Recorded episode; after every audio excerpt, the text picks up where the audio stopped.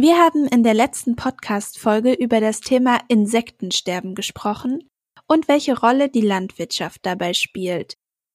Dieses Mal widmen wir uns der Lichtverschmutzung, welche ebenfalls mit dem Insektensterben im Zusammenhang steht. Und unser Gast dafür ist heute Dr. Franz Hölker vom Leibniz Institut für Gewässerökologie und Binnenfischerei. Er leitet dort die Forschungsgruppe Lichtverschmutzung und Ökophysiologie und ist seit 2009 Privatdozent für Zoologie an der Freien Universität in Berlin.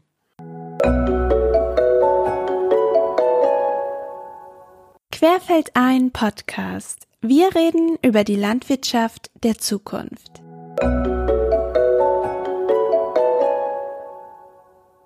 Mich interessieren Stressfaktoren, die auf solche Ökosysteme einwirken. Äh, dazu gehört dann zum Beispiel auch äh, chemische Belastung von Gewässern, Temperatur, aber vor allem Lichtverschmutzung. Also seit über zehn Jahren beschäftige ich mich jetzt mit dem Thema Lichtverschmutzung, wie Licht auf äh, Organismen wirkt, von angefangen von den Mikroorganismen bis hin zu den Wirbeltieren. Magst du vielleicht nochmal grundlegend erklären, was ist denn eigentlich eine Lichtverschmutzung? Also Lichtverschmutzung ist erstmal ein sperriges Wort. Also das ist so ja. nicht verständlich, weil man gar nicht weiß, ja. was ist jetzt genau das verschmutzte Gut.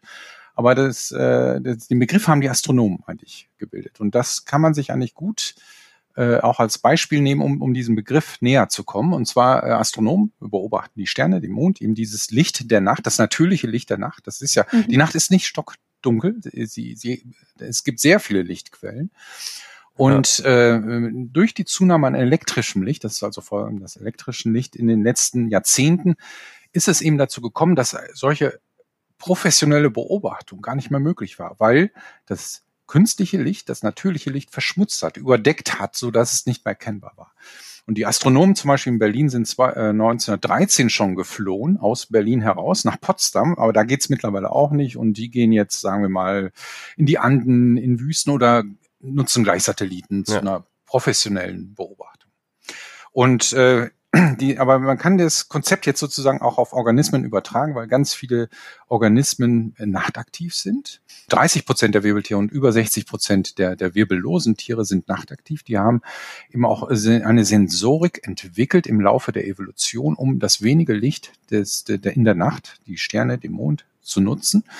Und zu viel künstliches Licht kann eben genau dieses überlagern und sie desorientieren. Es hat Auswirkungen auf Physiologie und Verhalten und das zu viel an Licht mit negativen Auswirkungen auf, auf Flora und Fauna. Das nennt man dann Lichtverschmutzung. So in der zweiten Hälfte des letzten Jahrhunderts, wenn man das so zusammenfasst, kann man sagen, dass es ungefähr weltweit drei bis sechs Prozent pro Jahr zugenommen hat. Ne? Und wir wissen ja mittlerweile, dass ein exponentielles Wachstum bedeuten kann. Und das ist eben so eine exponentielle Zunahme. Äh, wir sind also Augenwesen.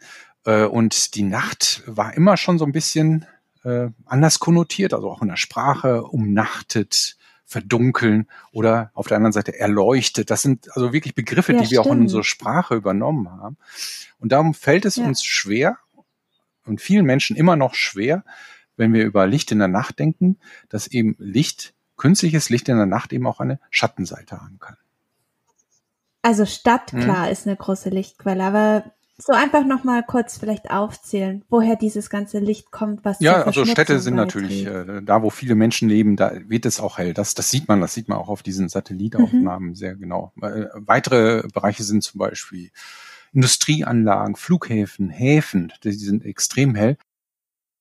Aber es ist nicht so einfach eigentlich, diese, also so eine komplette Dunkelheit noch zu erreichen, ist also hier so in Europa sehr, sehr schwer.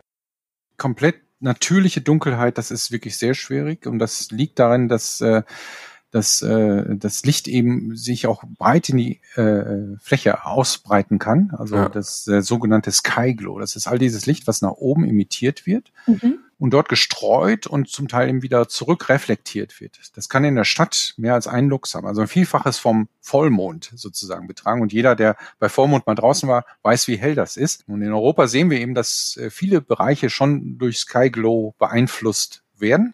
Das ist also ein Licht, das nicht so stark ist wie die Straßenbeleuchtung, aber eben großflächig wirkt. Und mhm. wir wissen allerdings jetzt schon, dass, dass viele Organismen sehr sensitiv darauf reagieren. Also auch schon das geringe Licht von Sky Glow kann, kann bei Fischen, bei Nagern, bei anderen äh, Tieren, das wissen wir schon, zum Beispiel die Produktion des Nachthormons von Melatonin äh, mhm. supprimieren, also reduzieren. Gibt es aber nochmal speziell Spots, wo das nochmal verstärkt auftritt? Ja, also generell würde ich sagen, in allen Megacities auf der Welt, all diese ja. Bereiche, die extrem hell auf diesen Satellitenkarten mhm. erscheinen. Das sind also erstmal äh, wirtschaftlich starke Regionen. Ja. Man sieht zum Beispiel in Italien, die Po-Ebene ist extrem hell. Das ja. ist so quasi ja auch der mhm. Wirtschaftsmotor in Italien.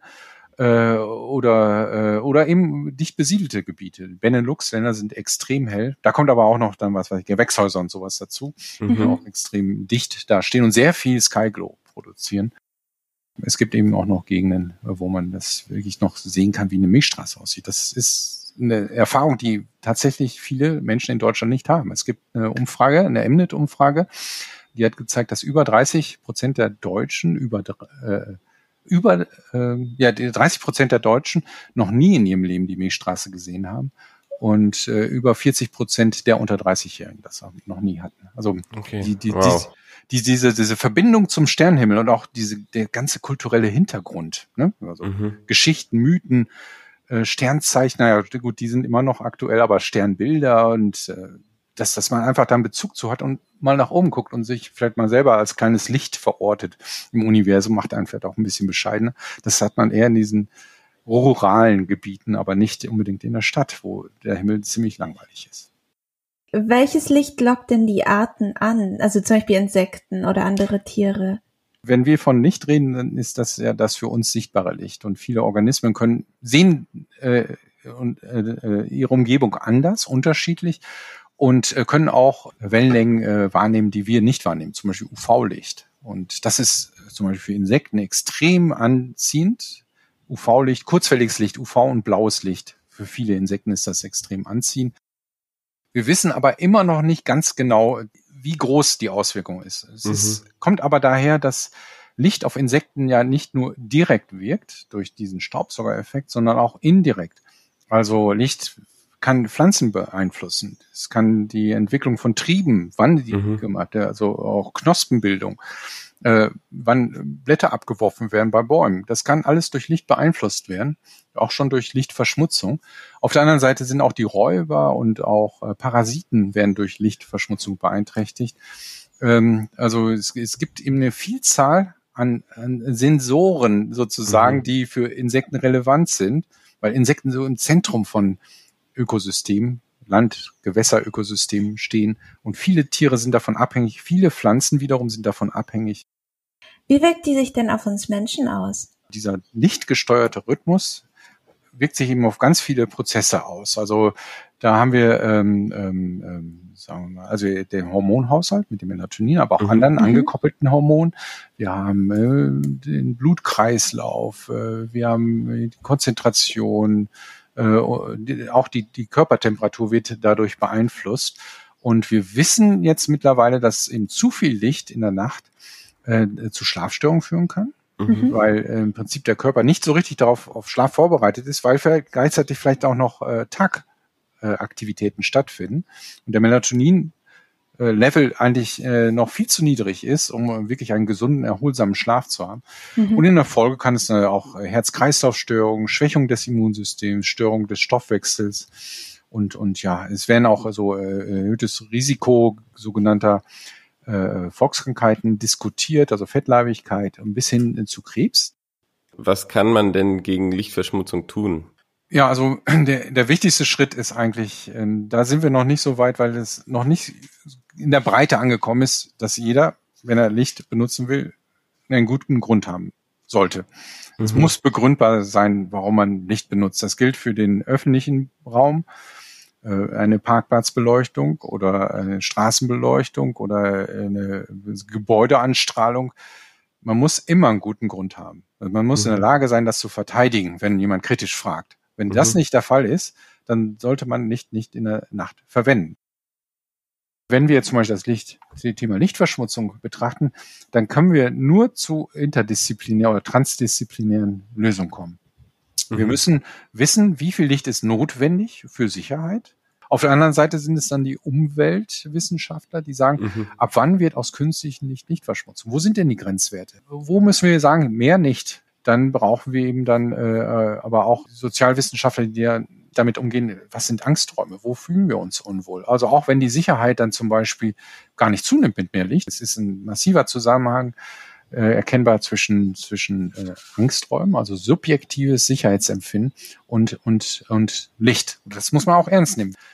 Ja, und dann gibt es ja noch die ganzen ästhetischen Aspekte. Also mhm. äh, Lichtplaner, Lichtdesigner, die also wirklich äh, ähm, eine Gebäudestruktur herausarbeiten wollen mit Farben, wenn nichts, nicht kaum etwas kostet oder günstig wird, neigen wir Menschen dazu, eben es mehr einzusetzen. Und das sehen wir tatsächlich mit der neuen LED-Technologie, die ist effizienter als ja. viele anderen äh, Beleuchtungstechnologien.